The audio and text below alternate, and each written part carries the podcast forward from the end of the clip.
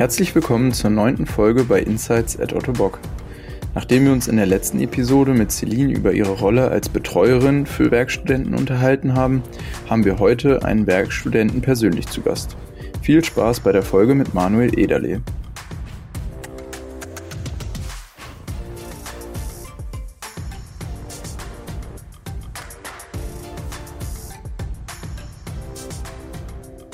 Ja, hallo Manuel, schön, dass du heute unser Gast bist. Ja, vielen Dank für die Einladung. Auch an dich, Manuel, als erste Frage, magst du dich kurz vorstellen? Ja, sehr gerne. Ähm, ich bin Manuel, bin 24 Jahre alt, studiere gerade in meinem letzten oder hoffentlich letzten Mastersemester Präzisionsmaschinenbau an der HWK in Göttingen. Äh, bin jetzt seit April, seit zwei Jahren bei Otto Bock, habe hier erst meine Bachelorarbeit geschrieben, dann war ich hier als Werkstudent und jetzt schreibe ich hier meine Masterarbeit.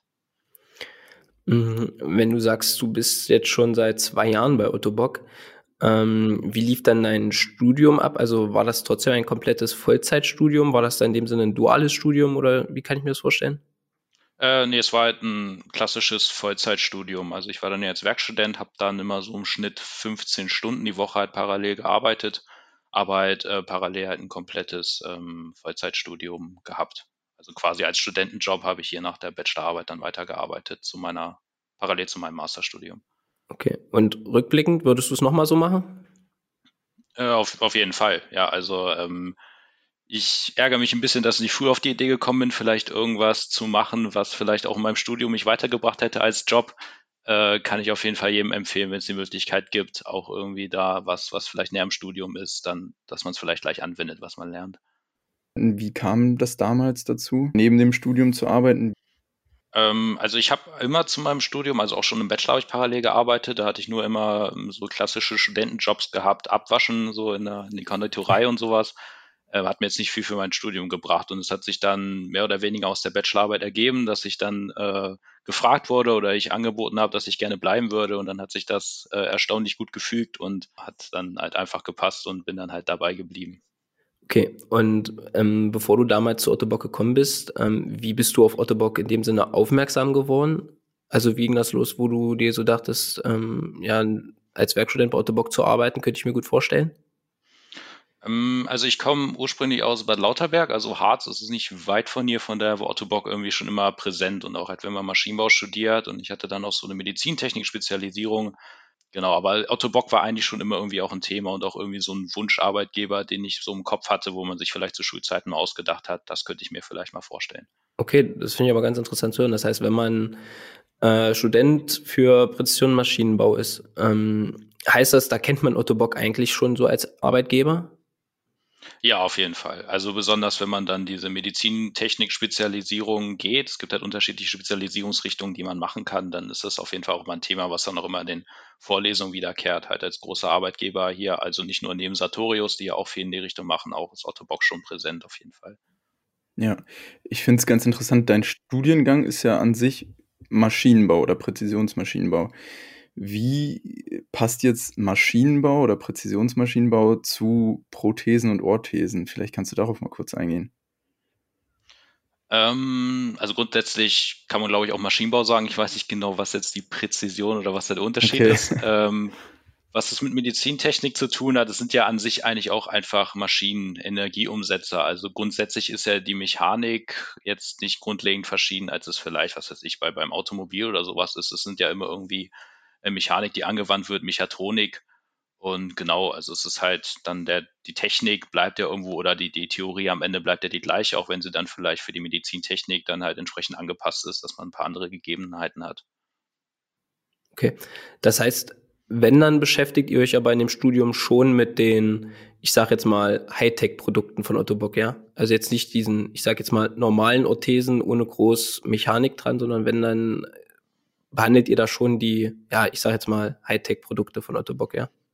Ähm, also Otto Bock wird halt öfter genannt, aber so, also ist jetzt nicht so, dass man jetzt spezifische Produkte irgendwie im Rahmen seines Studiums kennenlernt. Das sind natürlich die interessanteren Produkte, sind natürlich erstmal die, die technisch dann sehr anspruchsvoll wirken und kommen dann vielleicht zur Sprache, aber es ist jetzt auch nicht so, dass wir jetzt eine reine Veranstaltung haben, wo es zum Beispiel um Biomechanik geht oder so, sondern es wird halt allgemein gehalten es wird dann tendenziell vielleicht auf Ottobock referenziert, eher so, ja, das gibt's hier, das sind vielleicht Produkte, die da äh, verwendet können, worauf man das anwenden kann. Aber genau, aber natürlich sind das vielleicht auch erstmal die Produkte, die, die technisch ausgefallen sind, die halt besonders spannend sind für die Studenten. Okay. Jetzt haben wir schon viel über dein Studium gesprochen. Äh, in welchem Bereich bei Otto Bock arbeitest du denn dann überhaupt? Ähm, ich arbeite in der Abteilung Verification. Das gehört meines Wissens nach mit zum globalen, äh, also halt zur äh, Research and Development, zu der Development-Seite. Okay. Und was kann man sich darunter unter dem Namen Verification genau vorstellen? Äh, das ist gar nicht so einfach zu beantworten. Ich, ähm, die Abteilung ist sehr, also vielschichtig irgendwie aufgebaut. Also man kann sich das vielleicht so ganz grob vorstellen. Verification, also Verifizierung ist erst einmal Verifizierung von Produktanforderungen. Also zu Verification gehört auch einerseits das äh, sogenannte Anforderungsmanagement. Das heißt, die definieren dann, äh, was das Produkt konkret haben soll, was es haben könnte, was es haben muss. Also auf Grundlage von diverser Normen oder ähm, Analysen, wo man halt, äh, man entdeckt zum Beispiel eine Marktlücke und dann versucht man dann die Produkte möglichst genau zu definieren, was sie halt funktional erfüllen müssen und was nicht. Ähm, dann kommt halt die, die eigentliche Entwicklung und am Ende schließt dann auch wieder die Verifizierung an. Das heißt zum Beispiel Prüfingenieure überlegen sich dann Tests anhand der Produkte, wie man die Anforderungen am Ende verifizieren kann. Also da kommt dann dieses Verifizieren im Spiel. Und allgemein in der Abteilung ist halt alles drumherum. Also zum Beispiel gibt es dann auch noch die Abteilung Automatisierung, die sich darum kümmert, die Prüfmaschinen zu bauen. Also es ist so ein allumfassender Kontext bezüglich Verifizierung. Das hört sich auf jeden Fall schon mega umfangreich an. Ähm, wie kann man sich jetzt dann bei dir so einen Arbeitstag vorstellen? Was hast du zum Beispiel heute oder gestern gemacht? Ähm, also ich bin dann ins Spiel gekommen äh, in der Abteilung äh, Automatisierung, die zum Beispiel auch spezielle Prüfmaschinen bauen. Also wenn jetzt konkrete Anforderungen definiert werden, die am Ende verifiziert werden müssen, braucht man vielleicht eine Prüfmaschine, die das abdeckt. Das war zum Beispiel ein Teil meiner Bachelorarbeit, so eine Prüfmaschine ähm, zu entwickeln bzw. zu konstruieren. Und genau, also ich bin dann immer noch sehr auf der klassischen Maschinenbauerseite unterwegs, also viel Mechanik. Und genau, momentan arbeite ich halt an meiner Masterarbeit. Da bin ich jetzt wieder sehr im Thema Anforderungsmanagement drin. Also es ist super vielschichtig. Also, dass man mal so zwei Tage hintereinander das gleiche macht, kommt schon eher selten vor. Mhm. Jetzt hast du schon kurz deine äh, Masterarbeit angesprochen. Da würde ich gleich nochmal gerne drauf zurückkommen. Mir fällt aber gerade ein, ich war sogar schon mal in deinem Bereich Verification, wobei ich mal zu einem Kollegen von dir da musste. Ähm, mhm. Da wurde mir das gezeigt. Also ihr habt da um ja auch so richtige Maschinen stehen, wo zum Beispiel Produkte von Otto Bock in dem Sinne richtig getestet werden, wie viel können sie aushalten etc. Äh, das wurde mir damals mal so schnell gezeigt. Ähm, Mhm. Das ist ja dann auch wirklich so. Also in dem Büro stehen dann quasi teilweise oder in einem extra Raum stehen dann Maschinen, wo Produkte von Otto Bock getestet werden, richtig? Genau, genau so ist das. Also es gibt auch noch ein großes Prüflabor, ähm, wo dann diverse Prüfmaschinen stehen. Da gibt es natürlich Prüfungen, die zum Beispiel von der Norm vorgeschrieben sind oder auch eigene Anforderungen, was weiß ich, Seewasserbeständigkeit, muss, muss alles irgendwann mal überprüft bzw. verifiziert werden. Also ein sehr unterschiedlicher Fuhrenpark. Äh, ist auch sehr interessant anzuschauen, glaube ich, wenn man da unterwegs ist. Ich bin auch immer noch erstaunt, wenn ich da mal durchgehe. Das kann man sich ja dann, weil ich, ich kenne das mal, ich habe das irgendwo mal im Fernsehen gesehen. Ähm, da wurde zum Beispiel ein Turnschuh getestet, wie oft der Turnschuh quasi normale Schritte mithält, bevor die Sohle zum Beispiel reißt. Sowas mhm. ist dann zum Beispiel in dem Sinne auch etwas, was ihr an Ottobock-Produkten testet, wie, was du gerade gesagt hast, zum Beispiel, wie lange hält eine Prothese im Wasser aus, ja?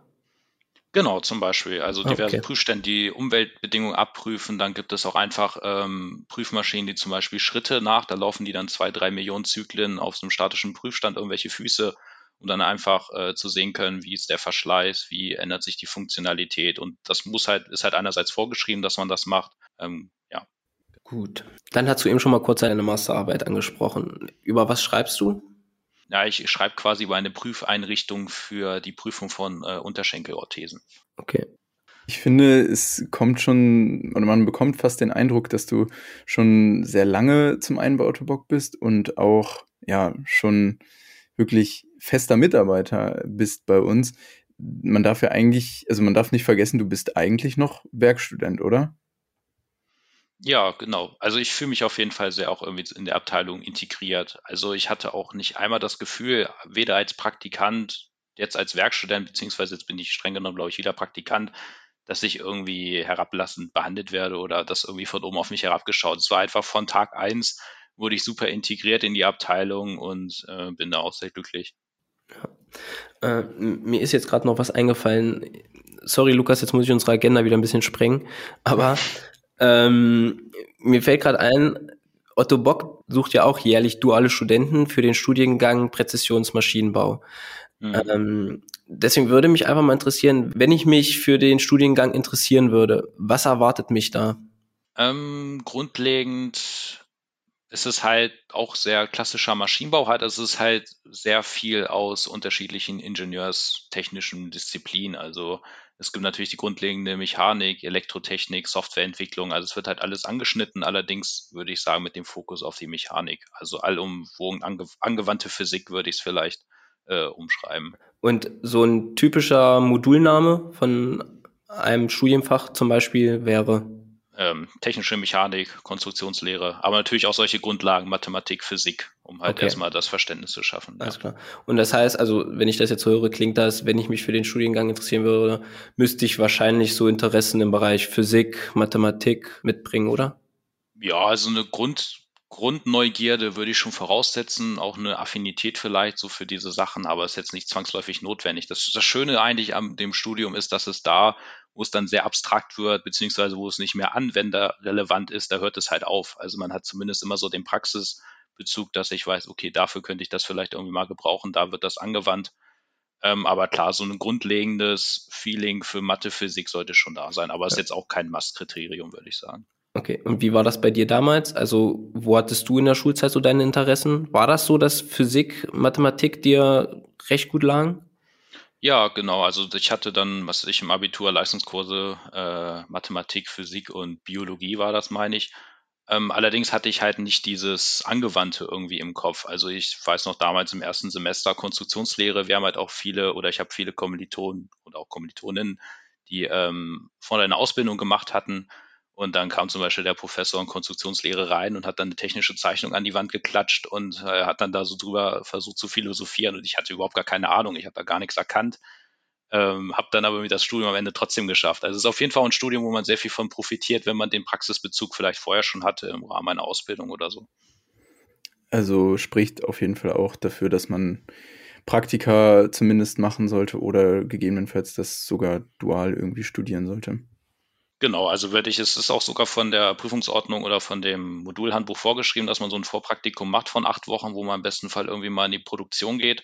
Ich habe das nicht vorher gemacht, ich habe das erst dann, äh, konnte man bis zum dritten Semester nachholen.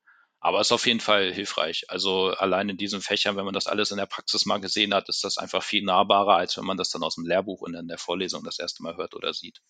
Ja, das kann ich mir vorstellen. Mhm.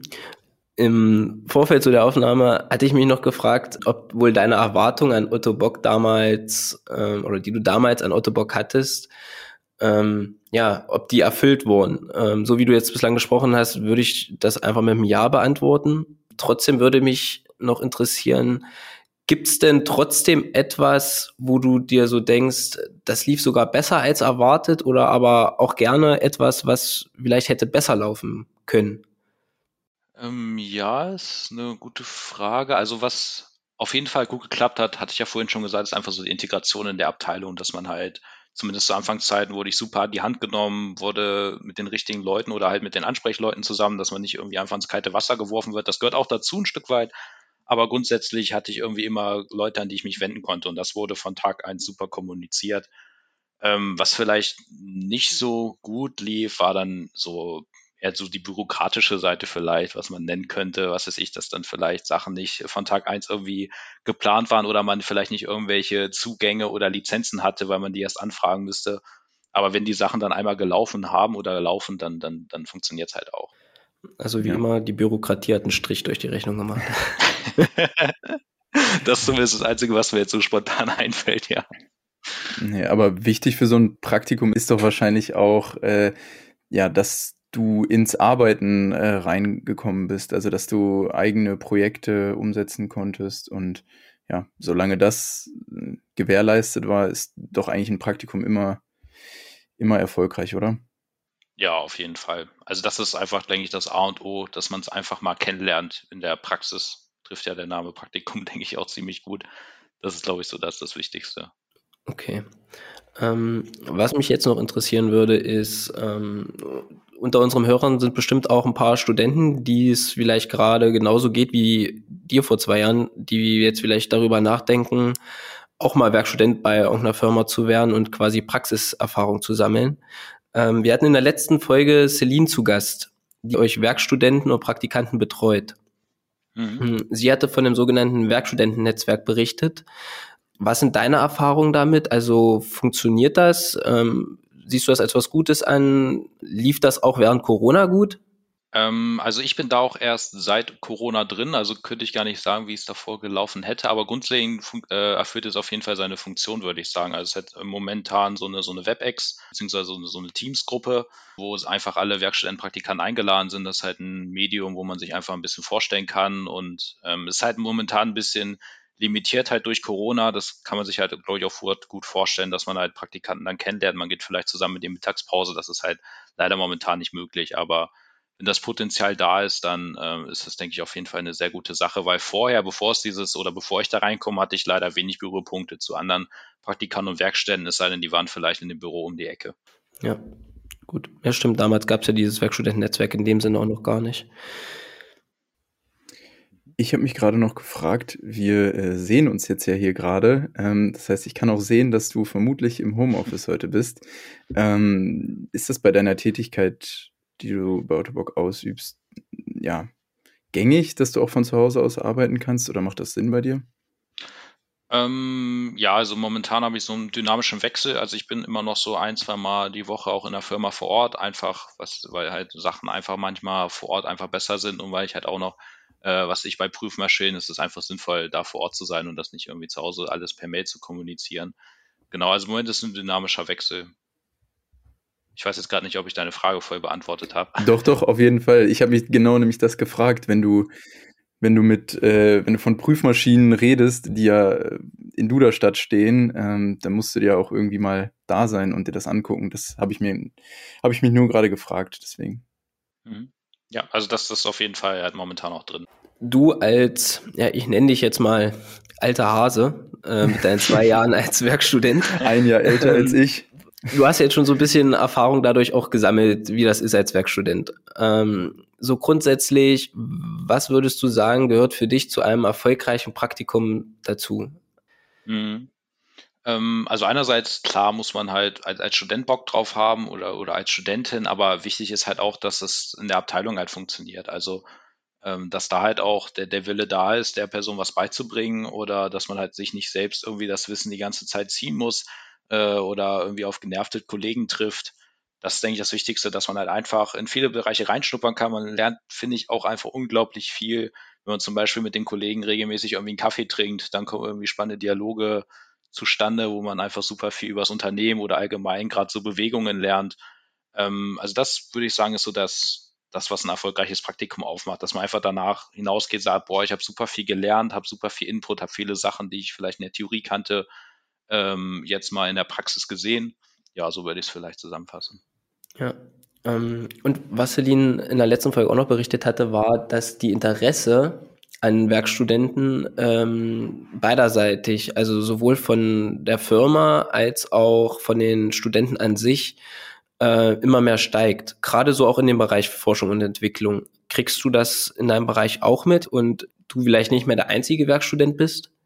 Äh, ja, auf jeden Fall. Also das Interesse ist auf jeden Fall beidseitig, so nehme ich das wahr. Also in meiner Abteilung, meine ich, gibt es zwei Werkstudentenpraktikantenplätze und die sind eigentlich auch nahezu belegt. Also einer jetzt kontinuierlich von mir seit zwei Jahren, aber halt auch im dynamischen Wechsel der andere Platz. Also es ist ein stetiges Interesse und das äh, fand ich damals auch sehr erschlagend, als ich dann durch so eine Glückssituation jemanden kennengelernt hatte, der hier oder der bei Ottobock beschäftigt war, war auch sofort, hat er sofort Hebel und alles in Bewegung gesetzt, so nach dem Motto, ja, komm doch so zu uns, wir haben Bock darauf, irgendwie Leute ins Unternehmen zu holen. Das war halt eine super krasse Erfahrung, weil man ja denkt, okay, ich bin irgendwie so ein Dulli, der ja gerade studiert hat und jetzt kommt irgendwie jemand um die Ecke und sagt, du arbeite doch für uns, sei so, wie man es eigentlich nicht erwartet, wie es eigentlich abläuft.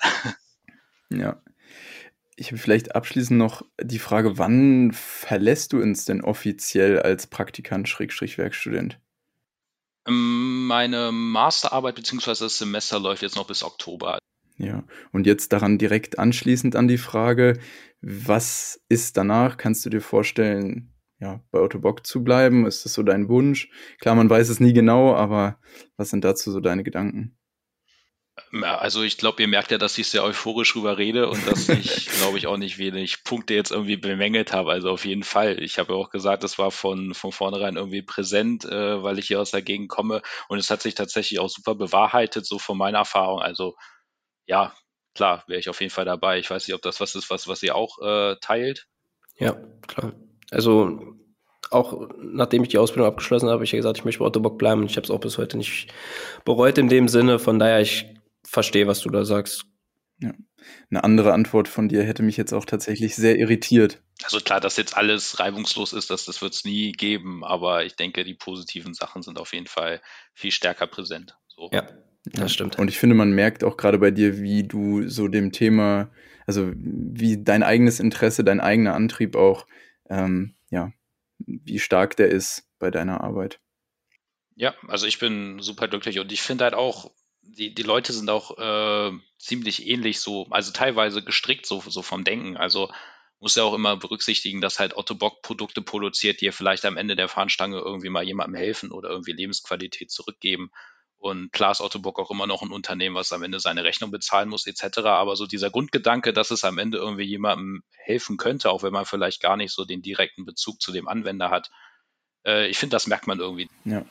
Ich wollte noch ähm, darauf eingehen, wie, wie du das vom Gefühl her wahrnimmst, wenn du dann zum Beispiel auch Athleten bei den Paralympics siehst und die dann mit einer Sportprothese laufen, die du vielleicht vorher ja in der Prüfung hattest oder bei der Prüfung mitgearbeitet hast. Wie nimmst du das wahr?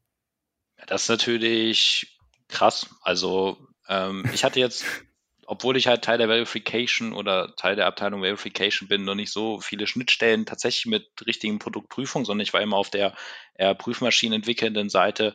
Aber es ist natürlich irgendwie ein cooles Gefühl, wenn man dann irgendwie so Hochleistungssportler damit Rennen sieht. Und es ist natürlich auch erstmal irre, äh, sich zu überlegen, was für Belastungen da eigentlich wirken. Also wenn man mit so krassen Geschwindigkeiten oder Energien läuft, das finde ich immer sehr beeindruckend. Ich, was ich mich gerade frage, wenn ich die, das Produkt geprüft hätte in dem Sinne und ich wüsste, dieses Produkt hält so und so viele Schritte nur aus, ob ich da nicht im Kopf mitzählen würde und mir so denke, oh mein Gott, der darf nur noch tausend Schritte machen und auf einmal. ja gut, wenn das so, so dimensioniert ist, dann würde ich mir, dann hat man, glaube ich, andere Probleme. natürlich. also die Zyklenanzahl, die da getestet werden, sind natürlich sehr, ich glaube, eher optimistisch geschätzt, dass man da eigentlich nicht hinkommt, ohne dass da zumindest mal vorher jemand drüber guckt und sagt, ja, okay, damit soll es jetzt nicht mehr laufen. Und okay. das ist natürlich auch immer, aber natürlich sind das auch immer nur äh, Stichproben also beziehungsweise ist jetzt ja nicht wahrscheinlich die Ort oder die Prothese, mit dem der Sportler da läuft, ist ja nicht die, die dann haargenau ähm, auch getestet wurde, beziehungsweise genau das, das äh, gleiche Modell. So, also ist ja nur immer ja, repräsentativ für die, für die ganze Charge irgendwie oder für die. Okay. Auf. Gut. Ähm, mit Blick auf die Zeit muss ich leider den Spielverderber spielen in dem Sinne, ähm, weil wir haben in den letzten zwei Folgen, Lukas, haben wir schon an die 30-Minuten-Marke gekratzt. Ähm, wir müssen wieder kürzer werden. Ja, da hast du recht, Marcel. Deshalb würde ich jetzt gerne nochmal auf unser Format zurückkommen, drei Dinge, die. Ähm, und wir würden dich gerne fragen, ähm, was wären drei Dinge, die du einmal gerne abgesehen natürlich von den Ottobock-Produkten in deiner Abteilung Verification auf zum Beispiel Haltbarkeit etc. testen würdest? Ähm, das Schöne an so einem Prüflabor oder beziehungsweise an den Prüfmaschinen ist, dass man ja so lange Zeiten, wo die Sachen im Einsatz sind, man schrumpft das halt so zusammen. Also man kann zum Beispiel mehrere Millionen Zyklen von Gangbewegungen in mehreren wenigen Wochen abbilden, also eine ganze Lebensspanne eines Produkts. Und äh, da wäre vielleicht so ganz spannend, so einerseits Alltagsgegenstände mal auszuprobieren. Ich denke da zum Beispiel an sowas wie, wie eine Zahnbürste oder sowas, weil ich glaube, man benutzt eine Zahnbürste immer ein bisschen zu lang als zu kurz. Und dann vielleicht mal so den Verschleiß zu quantifizieren, zu wissen, okay, äh, jetzt kann ich, jetzt, jetzt wäre vielleicht die Zeit, dass auch die Funktion langsam nachlässt. Da vielleicht so einen Wert zu haben, fände ich ganz spannend. Dann, was vielleicht bei Fußprüfungen nah, äh, Fußprüfungen nah wäre, wären dann vielleicht mal so seine eigenen Schuhe. Ich bin immer ein Typ, der äh, trägt so ein paar Schuhe, bis es quasi auseinanderfällt, dann da vielleicht auch einen Wert zu haben, okay, jetzt wird es vielleicht mal wieder Zeit, äh, shoppen zu gehen. Und was mich vielleicht, also ich äh, spiele Gitarre, was mich interessieren würde, wäre vielleicht sowas wie der Verschleiß von Gitarrenseiten. Da auch vielleicht Stimmt. so einen Punkt zu haben, äh, okay, jetzt, jetzt klingt es nicht mehr so schön wie am Anfang, jetzt kann ich die Seiten wechseln, weil da gibt es, glaube ich, auch viele unterschiedliche Meinungen zu. Ja, also ich glaube, mir würden auch mehrere Sachen einfallen, die ich mal so testen wollte. Das mit dem Schuh zum Beispiel habe ich ja schon zu Beginn der Folge mal angesprochen, dass ich das mal gesehen hatte. Das fand ich zum Beispiel auch ganz interessant. Ja, mhm. auf jeden Fall.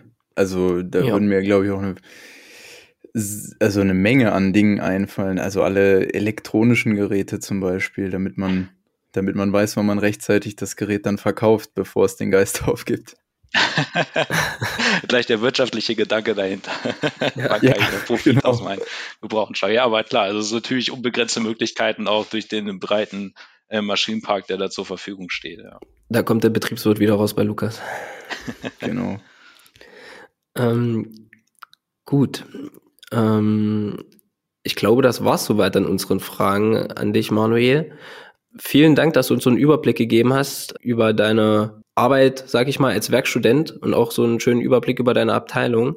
Mir bleibt eigentlich gar nichts mehr weiter zu sagen, außer vielen, vielen Dank, dass du dir die Zeit genommen hast, der nächste Gast bei uns im Podcast zu sein.